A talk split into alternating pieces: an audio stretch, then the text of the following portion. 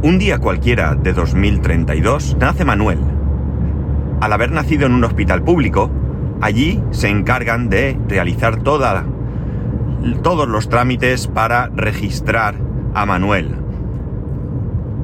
Le proporcionan a sus padres los documentos y los presentan en el registro correspondiente. Allí le ponen su nombre, Manuel, sus apellidos, primero el de su padre, luego el de su madre, como sigue siendo costumbre, aun habiendo pasado ya bastante tiempo desde que se podían intercambiar los apellidos. Fecha de nacimiento, hora de nacimiento y le proporcionan su IP, la IPv6. Hola a todos, Day to Day del 27 de agosto de 2021 con una temperatura en Alicante de 23 graditos y medio. Bueno, esta historia con la que he querido empezar eh, podría ser algo que en mi mente podría suceder en un futuro, 2032, 2000, qué, sé yo, 25, me da igual. ¿Y por qué digo esto? Porque cada X tiempo me asalta la cuestión de la IP fija. Tengo muy claro que la, para la inmensa mayoría de la población civil es poco importante que tengas una IP fija o no la tengas, da igual. Con tener acceso a Internet y a todos aquellos servicios que te interesan es más que suficiente. Pero luego estamos el grupo de los frikis, de los que nos gusta hacer más cosas y los que tenemos un servidor y los que queremos acceder fácilmente desde fuera. Es verdad que hoy en día hay muchos servicios de redirección, los conocidos como DDNS, y algunos de ellos son gratuitos. Pero amigos, eh, no es algo tampoco que esté bien organizado porque al final la mayoría eh, se complican. Por ejemplo, en mi router, mi router de, de, de O2, de Telefónica, el famoso HGU, tiene posibilidad de tener un control de, DNS. Eh, la IP de mi router eh, puede cambiar. Puede cambiar en cualquier momento. De hecho, creo que llegué a contar aquí un momento en el que tuve la necesidad de cambiar esa IP. Porque mi hijo iba a jugar a un servidor de Minecraft, creo que era, y por algún motivo la IP que me habían dado estaba baneada en ese servidor y no podía jugar y me tocó, eh, bueno, pues eh, eh, forzar el cambio de IP para que pudiera jugar. Ojo, esto tenerlo en la cabeza porque también puede ser un problema para lo que yo deseo, ¿no? la cuestión está en que, en que, bueno, si yo tengo mi servidor, yo tengo mi IP fija, eh, está claro que hoy en día tenemos un problema con las IPv, con IPv4, ya no quedan direcciones, se hacen eh, cosas raras para mí, como compartir una IP y crear una subred dentro de la red para, bueno, historias, ¿no? Lo que se conoce como eh, CGNAT, ¿no? La cosa está en que como digo, aunque para la inmensa mayoría de la gente tener o no tener una IP fija sea eh, poco importante, si todos, eh, si se pusiera en marcha ya definitivamente, por fin, el IPv6 de manera generalizada, yo creo que, bueno, quizás me he pasado con el hecho de que nada más nacer nos dieran esa dirección IP, yo no lo vería mal, estaría bien, sería como un carnet de identidad, porque daos cuenta de una cosa, allá donde fueres, tu IP te llevaras, ¿no? Y eh, bueno, pues eh, aunque a ti no te importe, eh, podrían controlarnos más. Esta es una parte probablemente negativa. Pero claro, si tampoco tienen nada que ocultar, pues mm, ¿qué más me da? Eso haría que portáramos nuestra IP conforme portamos nuestro número de móvil, ¿no? O nuestro número fijo. Podemos irnos a otra compañía con nuestro número de móvil y no nos preocupa que esté asociado ese número de móvil a nosotros. No tenemos nada que ocultar. Tenemos una línea móvil porque nos hace falta para comunicarnos con otras personas, no para realizar maldades, ¿no? Y con el tema de Internet eh, sería lo mismo.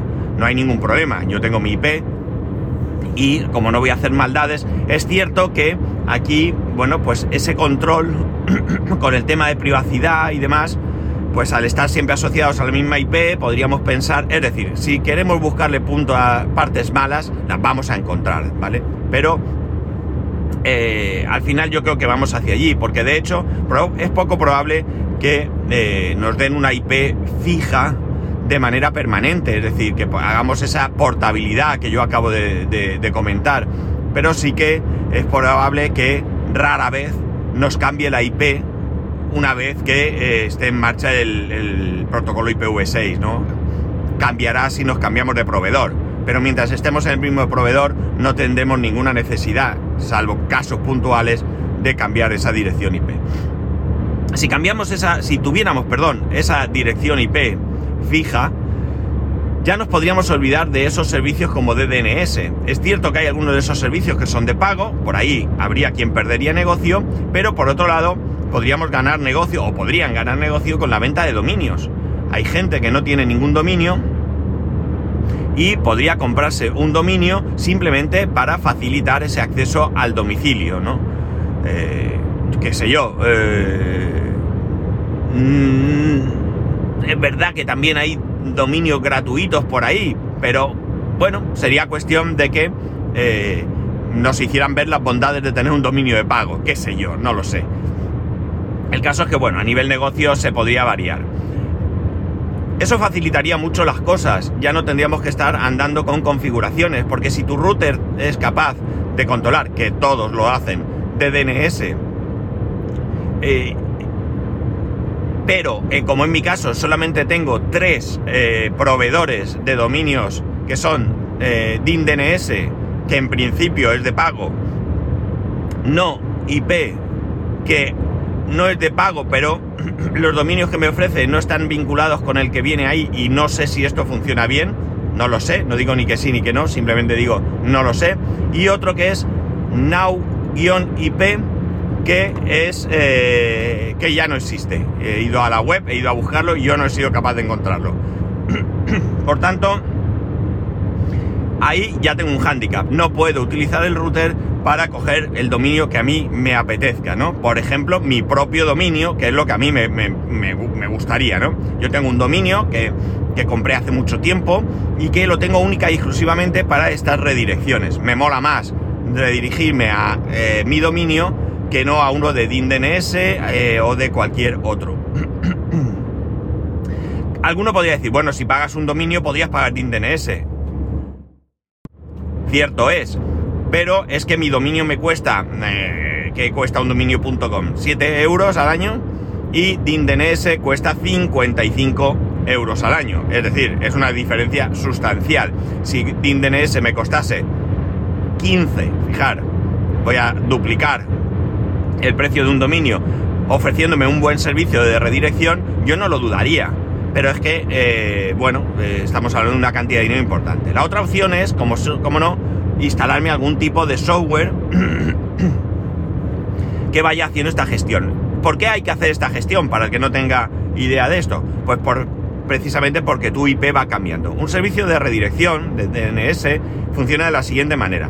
Tú tienes un dominio, midominio.com entonces, cuando desde cualquier sitio, un navegador, un lo que sea, tú pones midominio.com, lo que hace es que ese dominio va a, o sea, te dirige a ese proveedor de redirección. Vamos a poner por caso que fuera DNS, ¿de acuerdo?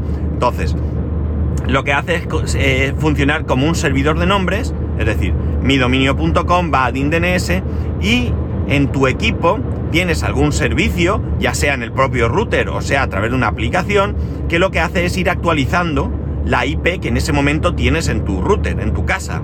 Entonces, cuando tú vas a DNS, DNS te redirige a aquel dominio, perdón, aquel, eh, aquella IP que en ese momento tienes tú en tu casa.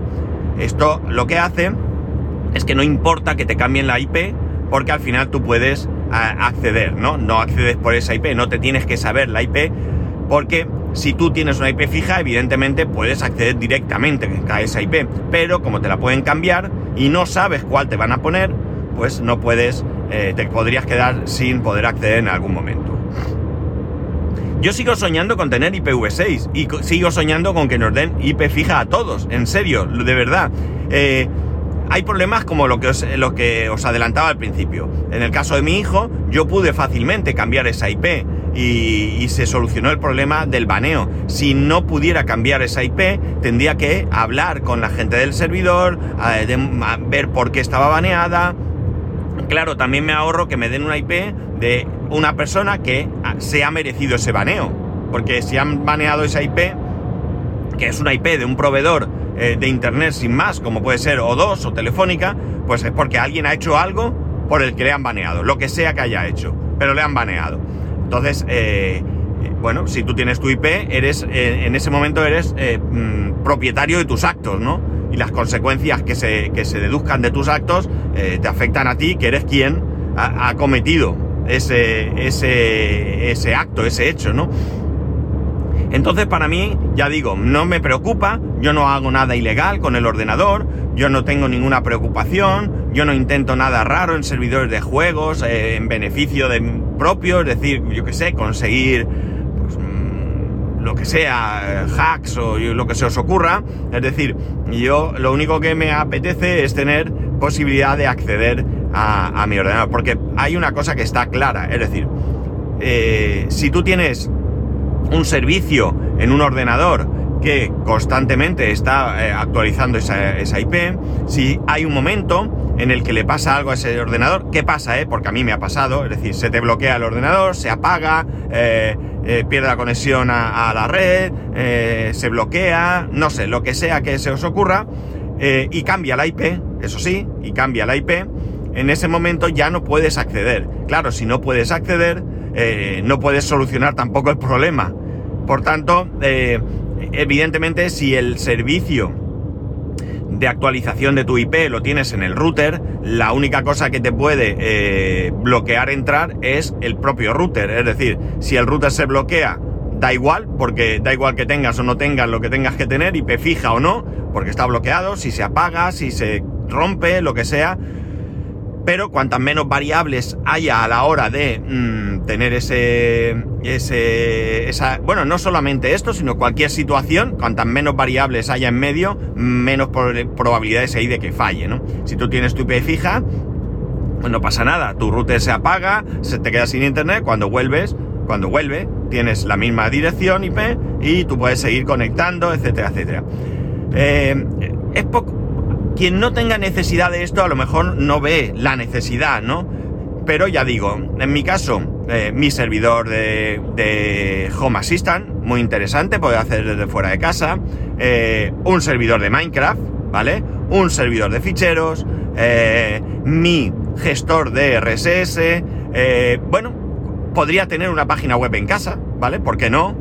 Y alguno dirá, ¿ves? Ese otro motivo que a lo mejor pierden negocio. No, porque si yo quiero hacer una página web profesional, una página web, eh, una tienda, eh, mm, debo fiarme más a un buen servicio donde la disponibilidad sea eh, en principio eh, absoluta, eh, con redundancia, con copias de seguridad, etcétera, y no jugármela todo ello en casa, ¿no? Otra cosa es que yo hago una página web porque tengo el hobby, pues qué sé yo, la impresora 3D y ahora empiezo a poner cositas y en vez de pagar por tener un dominio, en, o sea, por tener eh, un hosting, pues lo tengo en mi, en mi servidor, ¿no? Yo creo que, que, bueno, pues hay cosas que, merecen la pena hacerlas bien y desde luego si tú vas a utilizar una, una web para un negocio, eh, tienes que tener todas las garantías de que va a funcionar. Pero bueno, eso sería otro tema, ¿no? Bueno, eh, un servidor de Plex. Bueno, todo esto que se te ocurra eh, puede ser interesante. pues tener eso, una IP fija, y te quitan en medio una variable que puede fallar. Es verdad que hay muchísima gente que tiene un servicio de redirección, DuckGo, DNS creo que se llama, tiene un servicio gratuito que funciona bastante bien, pero al final siempre puedes tener más problemas, ¿no? Y yo los he tenido, yo hablo desde la experiencia de haber tenido problemas con cualquiera de estos, de estos servicios. Y además siempre tienes problemas cuando menos te lo esperas, ¿no? ¿Por qué?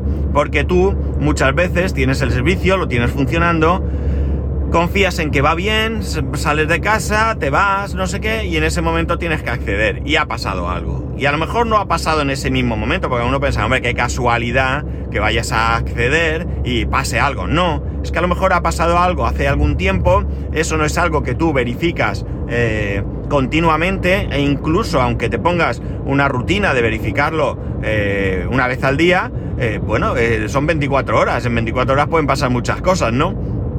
Entonces, bueno, pues ya digo, creo que el tema de la IP para mí sigue siendo el tema más eh, interesante.